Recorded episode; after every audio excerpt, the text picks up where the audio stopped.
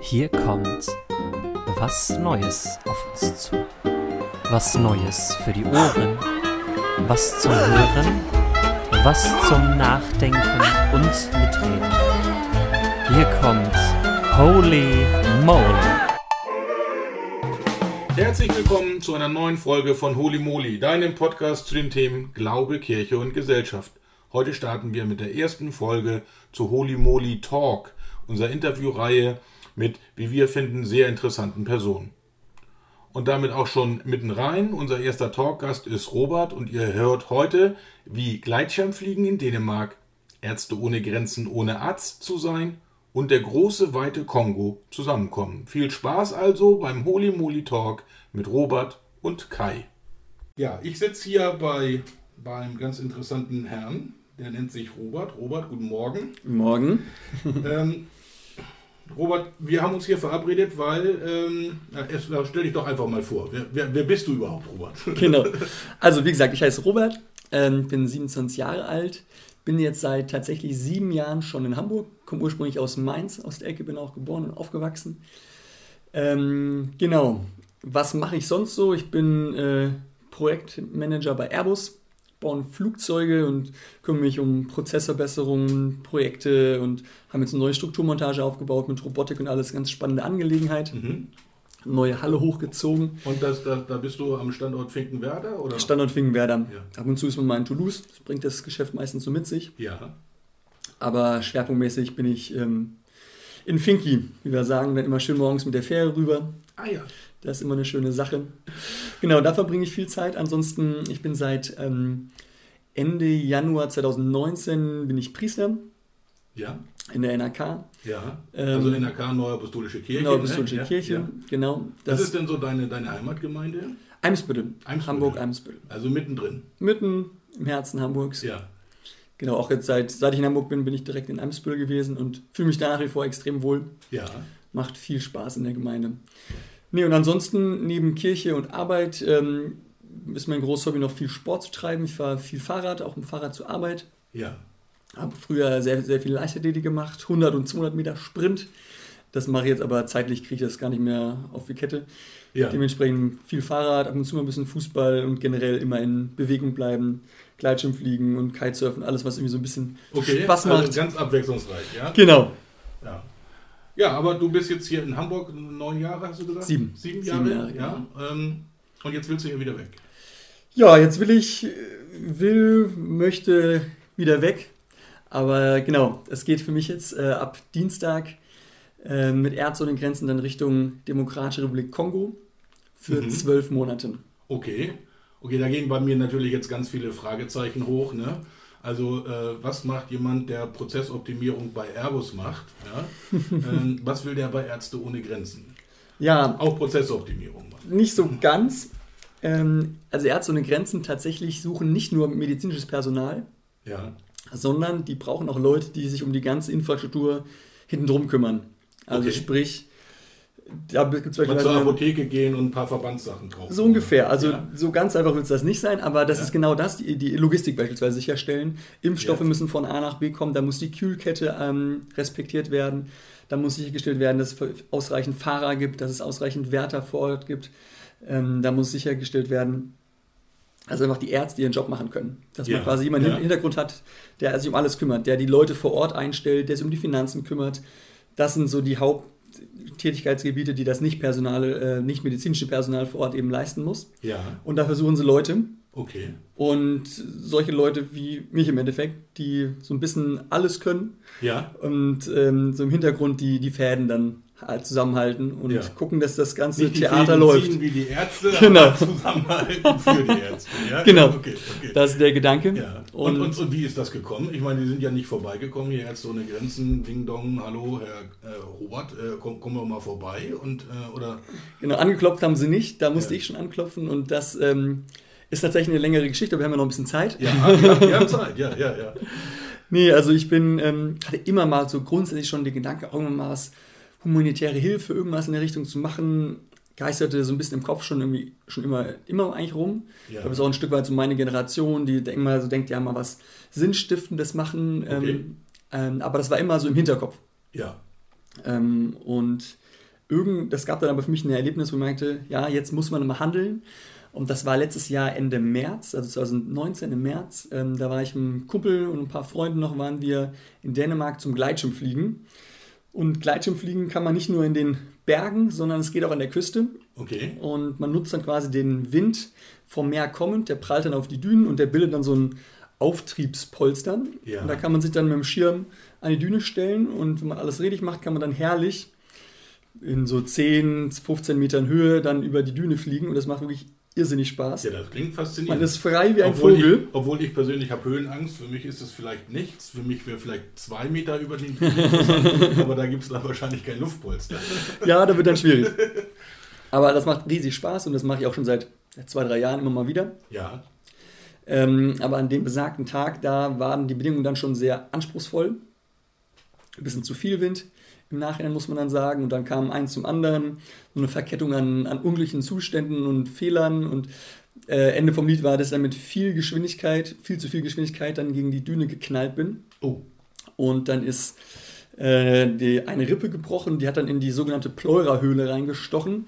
Das hat zur Folge, dass das dann. klingt kompliziert. Klingt kompliziert. Ich bin mittlerweile ein halber Arzt geworden in der Hinsicht. Und dann ist, ähm, hat es zur Folge gehabt, dass der Unterdruck, der in dieser Pleurahöhle herrscht, ähm, weggebrochen ist. Und das hat wiederum zur Folge, dass dann die Lunge kollabiert. Und der linke Lungenflügel war dann komplett weg. Und das ist dann schon eine sehr, sehr kritische Situation. ich wollte gerade sagen, wenn, wenn so Ja.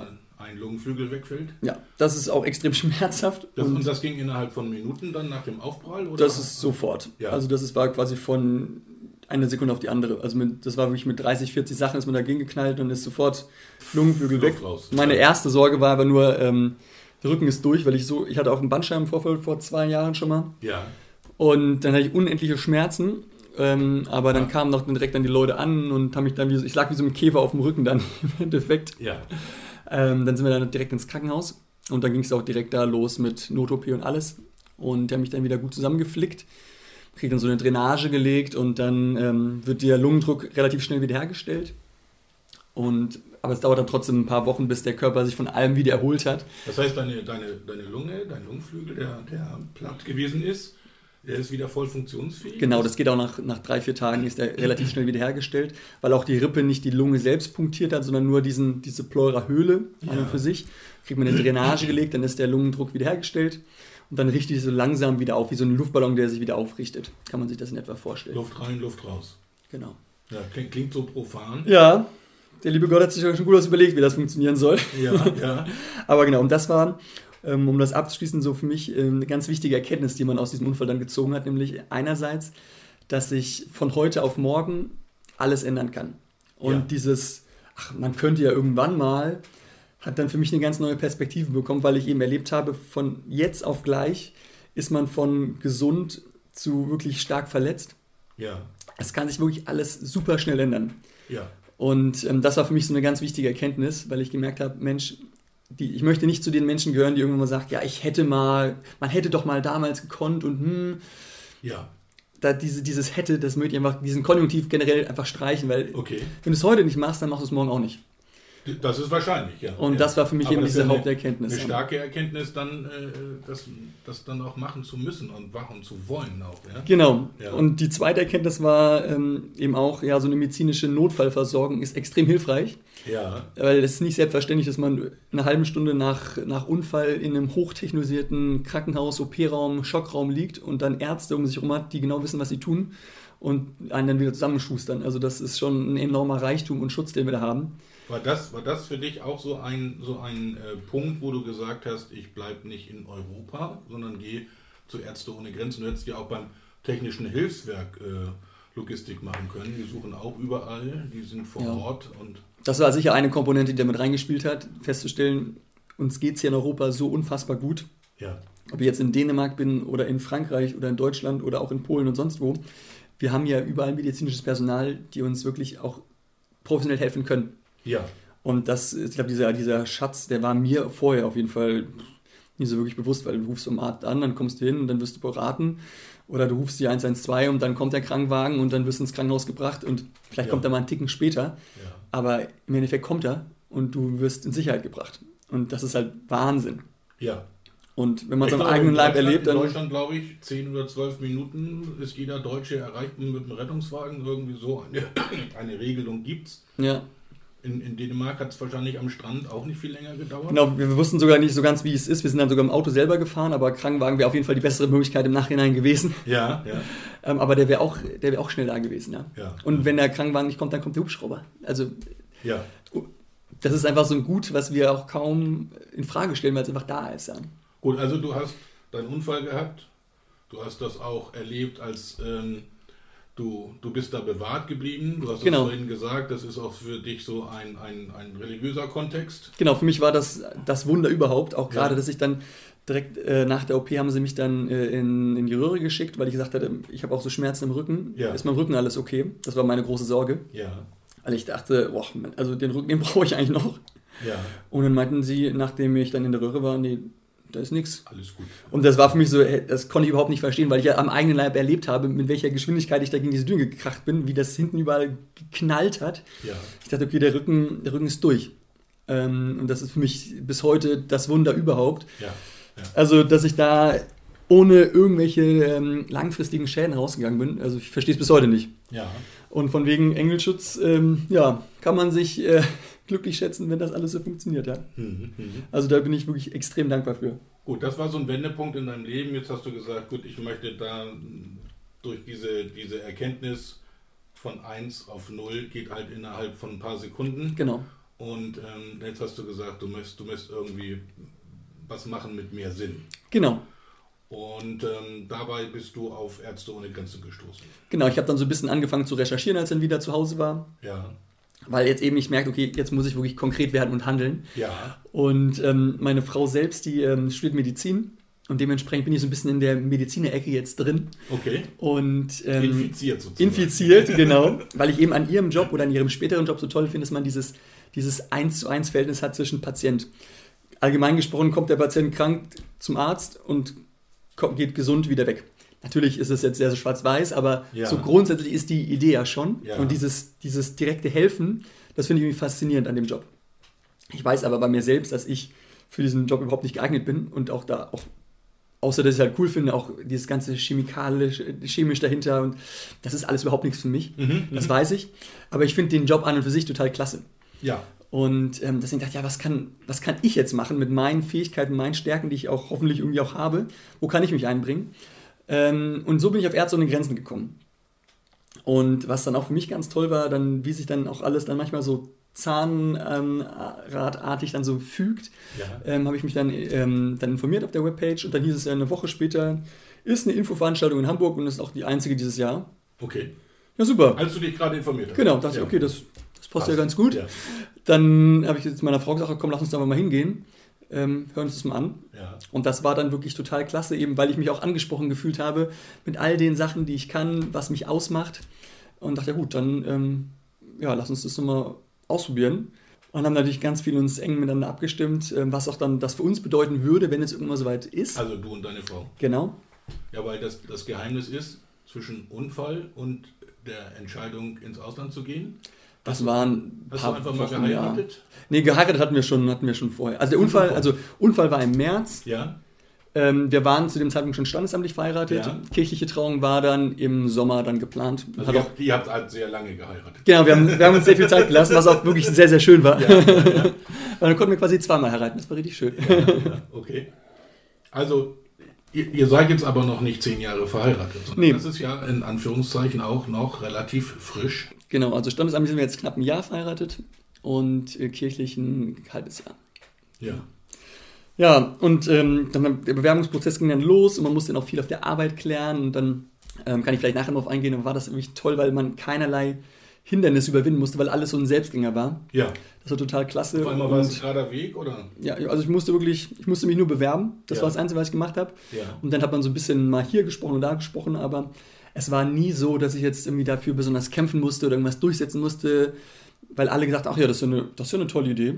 Das Ja. unterstützen wir und dann mach das. Ja. Und das war für Das mich heißt, einfach total klasse. angefangen von deiner Frau? Frau, Arbeit in der Gemeinde, Freunde, also es war alles, alle meinten so, ja, das, das, ja, das passt, das kann man sich vorstellen. Ja. Ähm, krasse Entscheidung, aber ähm, ich glaube, du musst es machen. ja. Und das, das, hat dir dann auch den, den, den letzten Mut gegeben, auch, auch zu unterschreiben und zu sagen, genau. jawohl. Weil man halt gemerkt hat, okay, das, ähm, es hätte so viele Faktoren gegeben, wo man gesagt hätte, ja gut, ähm, kann verstehen, dass es jetzt hier an der Stelle nicht weitergeht. Weil eigentlich, wenn ich auf der Arbeit habe ich eine unbezahlte Freistunde jetzt genommen. Normalerweise muss man sowas ähm, sechs Monate vorher einreichen. Ja.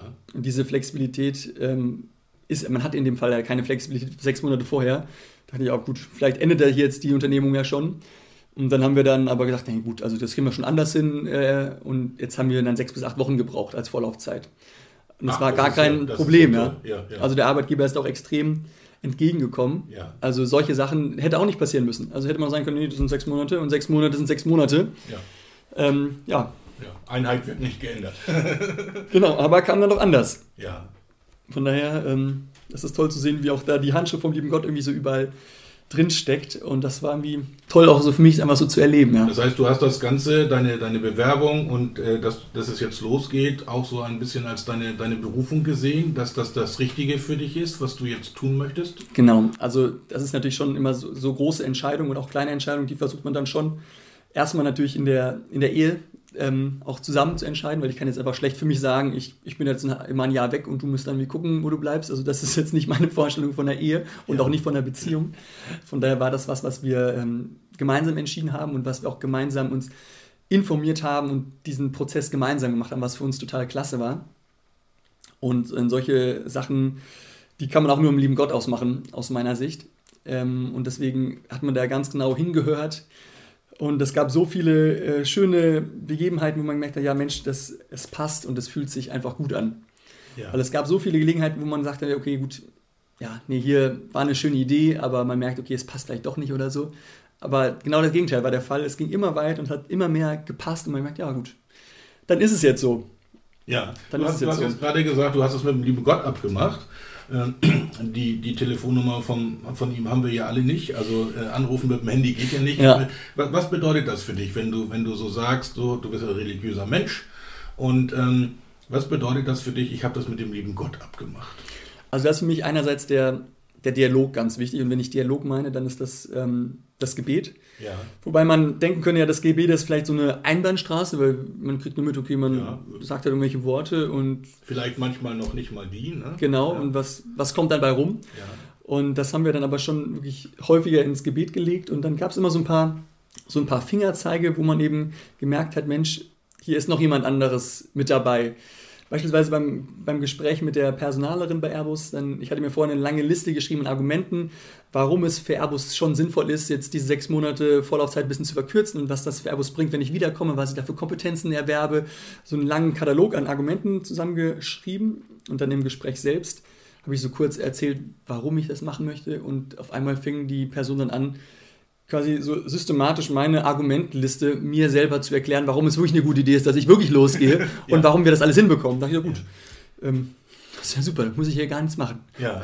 Das war so ein, so ein schöner Punkt. Ja. Ähm, dann gab es noch andere Gelegenheiten, ähm, das war noch bevor klar war, dass der Kongo sein wird, ein paar Wochen tatsächlich, also wenige Wochen davor. Ähm, dann war ich dann ähm, mit den Priestern aus Amsbüttel waren wir ähm, in Schweden weil einer unserer Priester, der ähm, hatte noch eine Hütte in Schweden und ist auch für Schweden als Missionsland zuständig. Ja, klein, kleiner Exkurs. Also in deiner, in deiner äh, neubistorischen Gemeinde Eimsbüttel, da ist ein, äh, ein deutscher Priester, auch, auch Laienpriester, der ab und zu nach Schweden fährt und genau. dort Gottesdienste hält. Genau, das ist dann meistens, wir haben da so ein Kirchengebäude, das wird auch von anderen Gemeinden genutzt, manchmal ja. ein Hotel, so ein bisschen abenteuerlich immer. Okay. Und da waren wir für ein Wochenende in Schweden ja. äh, und waren da bei ihm in der Hütte und sind dann zum Gottesdienst gefahren. Und dann waren den, wir, den er auch selber gehalten Den er auch selber gehalten ja, hat. Okay. Genau, den er auch selber gehalten ja. hat. Auf Schwedisch. Hat auch gut geklappt. Aha. Und dann meinte er so vor dem Gottesdienst, so ein paar, also 15 Minuten davor, ja, er hat auch, es gibt auch seit kurzem, gibt es auch zwei junge Schwestern aus dem, aus dem Kongo äh, die da jetzt ähm, äh, den Gottesdienst besuchen. Die ja. sind geflüchtet, ähm, sind neupistolisch. Und ähm, ob es nicht möglich wäre, dass ich einfach vielleicht das Bibelwort auf Französisch vorlese. Ähm, ich spreche ein bisschen Französisch. Mhm. Ähm, das würde dir sicher freuen. Und dann meinte, ähm, ach, meinst du, Robert, ob du nicht auch auf Französisch mitdienen könntest? Ich so, oh, das habe ich noch nie gemacht. Ähm, ja, ja, mit, mit, mit Ihnen ganz kurz für, für unsere Zuhörer, die im neuapostolischen Vokabular nicht ganz zu Hause sind, heißt, du hast auch einen Predigtbeitrag. Genau, einen Predigtbeitrag leisten, mhm. genau, auf Französisch. Da, oh, mal sehen, wie das so klappt. Ja, das kann ich mir vorstellen. Ja. Wird, ja. spannend, spannend. Ähm, hat dann aber eigentlich ganz gut geklappt. Äh, klar, ein bisschen holprig ist der Anfang dann immer auf Französisch. Aber ähm, es war dann. Aber mir wäre er auch extrem kurz. Französisch zum Beispiel. Ja, aber das hat dann geklappt. Und ähm, das war dann auch für mich irgendwie ganz toll zu sehen, als, als wir dann nach dem Gottesdienst noch ein bisschen zusammen sah, war, ähm, wie die sich einfach gefreut haben, in ihrer Landessprache ähm, begrüßt zu werden und auch angesprochen zu werden. Und das war irgendwie so eine, so eine schöne runde Sache. Und da habe ich gemerkt, Mensch, ich hätte nie gedacht, dass ich Menschen aus dem Kongo irgendwie helfen kann. Ja. Und das war jetzt in, im Gottesdienst natürlich eine ganz andere Art und Weise, wie man da helfen kann. Ja. Aber es war trotzdem schön zu sehen, diese Verbindung Kongo ja. ähm, dann zu haben. Und ähm, dann wenige Wochen später kam dann eben auch von Ärzte ohne Grenzen dann das Anklopfen tatsächlich dann in dem Fall, wo dann es hieß, ja, ähm, Robert, wir haben da was für dich. Wir haben Projektanfrage für den Kongo. Ja. Und ganz konkret würde das jetzt für mich bedeuten, dass ich da unterstütze, ein Krankenhaus aufzubauen. Das wird komplett neu gebaut. Die medizinische Grundversorgung ist da eine absolute Katastrophe. Mhm. Da ähm, hätte man nach dem gleichen Unfall größere Probleme. Und ich bin dann verantwortlich äh, für die Logistik, das Personal und die Finanzen für diesen Krankenhausbau. Stand jetzt.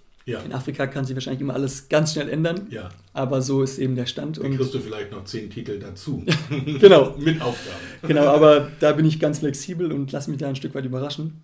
Aber das war für mich eben extrem schön zu sehen, um jetzt wieder aufs Thema zurückzukommen, ähm, das mit lieben Gott eben auszumachen. Ja. Und, das heißt, du ähm, hast da schon als Fingerzeig genommen, über Schweden, Kongo ist eine Option, da kannst du helfen, sprachlich. Genau. Jetzt im, im Gottesdienst. Und kurze Zeit später kommt Ärzte ohne Grenzen und sagt, Kongo könnte auch ein Projekt sein. Und du warst schon eingestimmt. Genau. Und das hast du auch so als ein Fingerzeig äh, vom, vom äh, lieben Gott so gesehen, dass, dass das so dein Ding sein könnte. Genau. Und das war für mich einfach ein, ein ganz praktisches Beispiel, wie man, wie man seinen Glauben erleben kann. Ja. Weil ähm, man kann auch sagen, ja, der Gleitschirmunfall, der hätte auch gar nicht passieren müssen. Und ähm, ich habe aber für mich gelernt, es gibt einfach manchmal die Situation, dass irgendwas in dein Leben tritt, ja. was ähm, wirklich extrem unschön ist. Und ähm, damit muss man dann erstmal ein Stück weit klarkommen. Und man ist ja immer schnell dabei zu sagen, ja, warum muss das alles sein und was, warum ich und warum, was, was soll das jetzt? Was soll ich jetzt ja. damit machen? Ja. Und ähm, ja, dann muss man, glaube ich, manchmal ein Stück weit zurücktreten und sagen, ich habe schon mit dem lieben Gott so einiges erlebt. Ähm, was hat er jetzt mit mir vor? Ja. Und da muss man manchmal ein Stück Auch weit. Den Sinn suchen. Genau. Ja.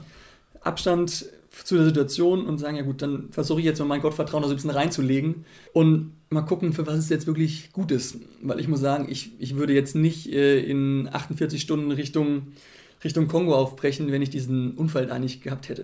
Ja. Das war für mich so das Erlebnis, wo ich gesagt habe, jetzt muss ich wirklich mal handeln, konkreter werden. Und ähm, ja, jetzt stehe ich hier. Ja, also interessant. Ganz, ja. ganz spannend für mich, ja. Ja, du hast deine Abschiedsfeier schon gehabt, hast überall schon auf Wiedersehen gesagt. Und, genau. Äh, du glaubst äh, sicherlich auch daran an das Wiedersehen. Ja, das auf jeden Fall. Hast, hast, du, hast du Bedenken, wenn du jetzt nach Kongo gehst, wenn du, ähm, also das sicherste Land auf dieser Erde ist es nicht. Ich weiß gar nicht, ich habe nicht recherchiert, ob es eine Reisewarnung in, den, in die Republik Kongo gibt. Die gibt's. Die gibt's, ja. Die gibt's auch in, gerade im speziell im Osten, ja. da wo es auch für mich hingeht. Und, ähm, und wie gehst du damit um jetzt? Also du, du möchtest gern helfen und du gehst dahin und äh, es könnte durchaus eine gefährliche Situation geben. Also Waffengewalt, Verschleppung, was weiß ich, was man sich da alles ausmalen kann. Was hat das bei dir schlaflose Nächte gebraucht oder, oder kannst du das einfach so wegwischen? Ja, also, also ich bin tatsächlich da in der Hinsicht wirklich tatsächlich relativ entspannt. Das ja. sage ich jetzt heute. Vielleicht kann sein, dass jetzt alles noch, wenn es wirklich man vor Ort ist, alles noch ein bisschen konkreter wird. Aber ich muss sagen, ich bin da tatsächlich ähm, auch selber über mich überrascht. Ja. Weil ich da ähm, einfach in den letzten Jahren generell immer die Erfahrung gemacht habe, dass man kann sich halt im Vorfeld Gedanken machen, wie man will. Es bringt aber halt auch nichts. Okay. Also dieses, dieses, diese nebulöse Angst vor irgendwelchen Zuständen das, ähm, oder irgendwelchen Situationen, das bringt einfach nicht so viel. Ähm, ich glaube, ich bin gut vorbereitet, angefangen mit tausenden Impfungen, die man ja. machen muss. Ja. Ähm, das ist hier eine wichtige Komponente. Ähm, dann habe ich aber auch sehr viel Vertrauen in die Organisation Ärzte ohne Grenzen gewonnen, weil humanitäre Nothilfe, das ist deren Tagesgeschäft. Das machen die seit Jahren, seit Jahrzehnten. Das heißt, die sind da extrem professionell aufgestellt. Da gibt es Sicherheitsstufen und dementsprechend Sicherheitsmaßnahmen, an die sie zu halten sind. Wenn man die missachtet, wird man sofort nach Hause geschickt. Also das ist beim Thema Sicherheit gibt es einfach keine Kompromisse und das ist auch extrem wichtig. Mhm. Wenn gesagt wird, wir evakuieren in zwei Stunden, dann wird in zwei Stunden evakuiert und dann ist das so. Ja. Und dann macht man das auch so. Auch wenn man selber denkt, vielleicht, ach, so wild ist eigentlich gar nicht, mhm. dann ist das völlig wurscht, dann ja. geht's los. Okay. Und ähm, wir haben auch einen sechstägigen Vorbereitungskurs gehabt, ähm, wo man so generell auf eine Mission eingestimmt wird, nicht auf eine spezielle, sondern ja, allgemeine allgemein, vorbereitet. Ja. Mhm. Und da war das Thema Sicherheit auch sehr vorherrschend. Und dann haben wir viele Rollenspiele gemacht, viele Situationen trainiert, wie man in sich in so, solchen Situationen eben verhält. Ja, auch wenn auch, auch gegenüber aggressiven, genau. vielleicht in, in, sich in Not befinden. Ne? Genau, wie kann man deeskalierend wirken, wie kann man umgehen, wenn jetzt einer, wenn es tatsächlich mal zu einer Entführungssituation kommt. Ja. Ähm, das fand ich extrem professionell aufgezogen. Ähm, und das wurde auch dann mal mit Zahlen und Fakten noch ein bisschen unterlegt, wie, wie wahrscheinlich sowas wirklich ist. Es ist nicht so wahrscheinlich. Mhm. Das ist auch schon mal gut zu das wissen. Das ist beruhigend, ja, denke ich schon. Ja. Genau, und von daher sind der wirklich extrem professionell. Man hat immer ein Funkgerät dabei, man hat immer Fahrer um sich. Ähm, also es ist schon, es ist, also es ist natürlich kein, kein einfaches Gebiet. Ja. Auf gar keinen Fall. Aber ähm, es ist schon so, dass man da wirklich in guten Händen ist. Ja. Und ich habe mir auch sagen lassen, dass auch der Engelschutz auch im Kongo gelten soll. Ja, okay. Also der, der macht, der macht an der Landesgrenze, macht er nicht halt. Okay, ja. Ähm, auch das wird funktionieren. Und man muss natürlich auch klar machen, wenn man sagt, ähm, man möchte mit Ärzte ohne Grenzen losziehen, dann ist einem auch klar, dass das halt auch kein, kein einfaches Land sein wird. Weil, mhm. wenn ja, es, ja. Äh, weil Ärzte ohne Grenzen geht natürlich nur dahin, wo sie auch benötigt werden. Ja, wo es auch drückt. Genau. Ja. Mhm. Und dementsprechend ähm, ist das natürlich ein anderes Risiko, als wenn ich jetzt hier auf die Arbeit fahre. Aber auch da kann ich hier auf dem Dampfer irgendjemand rammen oder ja, kann ja, ja, mit dem Fahrrad äh, vom nächsten LKW kommen oder auch beim Gleitschirmfliegen in Dänemark kann auch was passieren. Es kann immer was passieren. Und von daher ist das, ist das ein kalkulierbares Risiko, was man, was jeder eingeht, wenn er den Fuß vor die Haustür setzt oder auch im Haus hast du auch das Risiko von der Leiter zu fallen, wenn du an die obersten Schranktür in der Küche ran, ran willst. Ja, ja, ja. ja. also die Sicherheit hat man nie. Hm. Das muss man eben auch mal klar machen. Ja. Aber klar, es ist was anderes, als wenn man jetzt zu Hause ist. Ja. ja. Klingt sehr interessant. Hast du ähm, schon Kontakte aufnehmen können äh, im, im, Kongo äh, zur Neuapostolischen Kirche? Beabsichtigst du dort auch den Gottesdienst zu besuchen? Ist das möglich? Also ob das möglich ist, das weiß ich tatsächlich überhaupt nicht. Ja. Ähm, ich weiß, das ist nämlich ganz spannend. Ich habe jetzt bei einer Abschiedsparty habe ich, ähm, hab ich äh, Abschiedsgeschenke bekommen, teilweise auch. Ja. Und ein Abschiedsgeschenk war ein Kontakt. Das fand ich ganz nett. Da hat sich eine, eine Freundin drum gekümmert, die in der Verwaltung arbeitet von der Neuobströischen Kirche. Ja. Hat da Kontakt aufgenommen ähm, zum dortigen Bezirksapostel. Ähm, das ist quasi so der, unter anderem auch, der sich, der quasi die Gesamtverantwortung hat für die ähm, Gebietskirche dort vor Ort. Ja. Und ähm, der hat mir dann so ein, zwei Kontakte gegeben. Also die Stadt selbst, wo ich sein werde, da gibt es keine Kirche. Mhm. Aber in der, in der größeren Region gibt es auf jeden Fall, die Neubischer Kirche ist da schon präsent. Ja. Ähm, auch sehr mitgliederstark. Und von daher bin ich extrem gespannt, ähm, ob ich da Gottesdienste dann besuchen kann. Mhm. Ähm, ist natürlich immer, muss natürlich auch mit der Organisation dann natürlich, immer ja. alles sehr, sehr eng abstimmen. Auch was das quasi für eine, für eine Außenwirkung hat, wenn die Mitarbeiter dann in die Kirche gehen oder in die Kirche gehen. Ähm, das muss man, dann, muss man dann wirklich vor Ort sehen. Ja. Aber das Gute ist ja schon mal, dass es auch gerade heutzutage immer Möglichkeiten gibt, auch sowas mal über Internet im Gottesdienst zu erleben und da im Kontakt zu bleiben. Und das Schöne ist auch, dass ähm, der Glaube sich nicht nur in den Kirchengebäuden abspielt. Ja. Ähm, ich glaube, da wird man sehr, sehr viel lernen über seinen eigenen Glauben. Ähm, aber es wird natürlich was ganz anderes sein, wenn man nicht zweimal die Kirche, wie das, äh, zweimal die Woche, wie das jetzt der Fall ist, äh, einen Gottesdienst besucht, weil das wird auf jeden Fall nicht gehen. Was das dann mit einem macht, ähm, mhm. wie, wie der Glaube sich entwickelt, bin ich total gespannt. Ja. Ja. ja das klingt erstmal nach Diät für Gottesdienstbesuch. Das wird so sein. Über Internet kann man ja ähm, Gottesdienste verfolgen. Ja. Ähm, das wird auf jeden Fall aber gehen. Es ist, äh, aber es ist was anderes. Die Republik Kongo ist dann, ist dann kein, äh, kein Land, in dem christlicher Glaube verboten ist. Genau, das war für mich auch wichtig. Da gibt es ganz viele Kirchen. Also wenn man jetzt auch mal auf Google Maps geht oder so, auch in den umliegenden afrikanischen Ländern, dann siehst du gefühlt mehr Kirchen als, als Supermärkte so ungefähr. Ja. Also das ist schon, äh, der Glaube ist da, glaube ich, was ich jetzt bislang so gehört habe, ist extrem viel präsenter als das, wie wir es hier im, bei uns in den westlichen Ländern kennen. Ja. Ähm, von daher bin ich total gespannt, auch mit den Gesprächen mit den Leuten vor Ort, Ja. ähm, wie die ihren Glauben leben. Da kann man sich, glaube ich, immer extrem viel äh, abschauen. Und gerade dieses Gespräch finde ich immer sehr bereichernd. Ja, Freu mich da drauf. Und dann aus erster Hand, ja. ja nicht nicht Genau. vom Hörensagen. Gut. Genau. Aber wir äh, sind darauf angewiesen, dass wir ähm, in deinem Jahr äh, sozusagen von dir mal was hören, ne? aus, aus erster Hand auch. Wir gucken mal, ob das möglich wird. Du hast gerade gesagt, es wird da Internet geben. Genau, das gibt's ja. We- we- Weißt du schon, mit, ob du da regelmäßig mit Internet versorgt sein wirst? Ja, also die Unterkunft, da wo ich Also man munkelt bin. ja für unsere Hörer, man munkelt, äh, dass, dass das äh, Wort Funkloch eine deutsche Erfindung ist. Ja. Und in Afrika gar nicht so weit verbreitet ist, das glaubt. Also die Internetversorgung da vor Ort soll tatsächlich ganz gut sein. Ich hatte auch die Gelegenheit, mit meinem äh, zukünftigen Chef da schon mal zu telefonieren über WhatsApp. Und das Ja. hat problemlos funktioniert. Sehr gut. Und das war auch eine, eine Grundvoraussetzung für meine Frau und ich, dass, ähm, dass man da Internet hat, dass man die Kommunikation nach Hause hat. Ja. Ähm, das war schon echt wichtig und das ist gegeben. Und auch toll zu sehen, dass man so ganz einfach und unkompliziert eben Kontakt nach Hause halten kann. Das ist total schön Mhm, mhm. und auch wichtig. Ja, ich, ich glaube auch, ja. Ja, also ähm, große Achtung vor deiner Frau, dass, dass sie sich nicht einfach so ziehen lässt. Macht, macht die sich Sorgen, die du dir nicht machst? Also auf jeden Fall. Auf jeden Fall. Okay, auf jeden ja, Fall. Äh, man muss aber auch sagen, ähm, also sie studiert selber Medizin Ja. und ähm, hat da lange drauf gewartet. Und auch eine Motivation für sie, dieses Studium anzutreten und irgendwann diesen Arztberuf ähm, auch dann auszuüben, war unter anderem auch irgendwann mal mit Ärzte ohne Grenzen tatsächlich ins Ausland zu gehen. Ähm, das heißt, sie hatte sich vorher da schon mit schon beschäftigt und jetzt ist für sie eine ganz witzige Situation, weil sie ein Stück weit neidisch in Anführungszeichen Ah, ist, Okay, ja. dass auf einmal ich jetzt komme, der noch nicht mehr Arzt ist Ja. und vor ihr ihren Traum einfach umsetze in die, in die Tat. Ja. Ähm, von daher kann sie die Motivation, die Beweggründe, weil sie das ja alles auch hautnah mitbekommen hat. Also sie war unter anderem dabei, als sie mich ins Krankenhaus gefahren hat. Also sie war an dem Tag auch dabei in Ja. Dänemark. ja. Und sie kennt mich natürlich auch extrem gut. Ähm, hat sie diese ganze Entwicklung alles sehr, sehr nah mitbekommen und ähm, kann die Beweggründe sehr gut nachvollziehen und weiß, was in mir arbeitet und kann das alles extrem nachvollziehen und unterstützt das auch total. Aber wir wissen natürlich auch beide, dass es natürlich schon was komplett anderes ist, als wenn man sich jeden Tag sieht, so wie wir es hier zu, zusammen zu Hause eben genießen können. Ähm, und dann uns dann nur alle paar Monate sehen dann. Ja, ja. Ähm, Okay. das wird schon was anderes in werden, ein ja. paar Jahren kann es dann andersrum sein, dass du dann hier bleibst und dir mehr Sorgen machst um deine Frau, die auch in ein anderes Land geht für Das- ohne Grenzen. Das kann irgendwann tatsächlich kann der Fall sein, ja. Das ist natürlich jetzt noch ein bisschen in weiter Zukunft. ja, na klar. Aber ähm, das kann natürlich sein. Hm, hm. Klar, und das ist ähm, für uns total spannend, weil viele fragen doch auch so, ja, ihr seid doch jetzt gerade irgendwie auch erst kürzlich verheiratet und wie ist das jetzt für euch? Die erste Zeit ist auch eine tolle Zeit und jetzt auf Ja. einmal willst du jetzt hier los.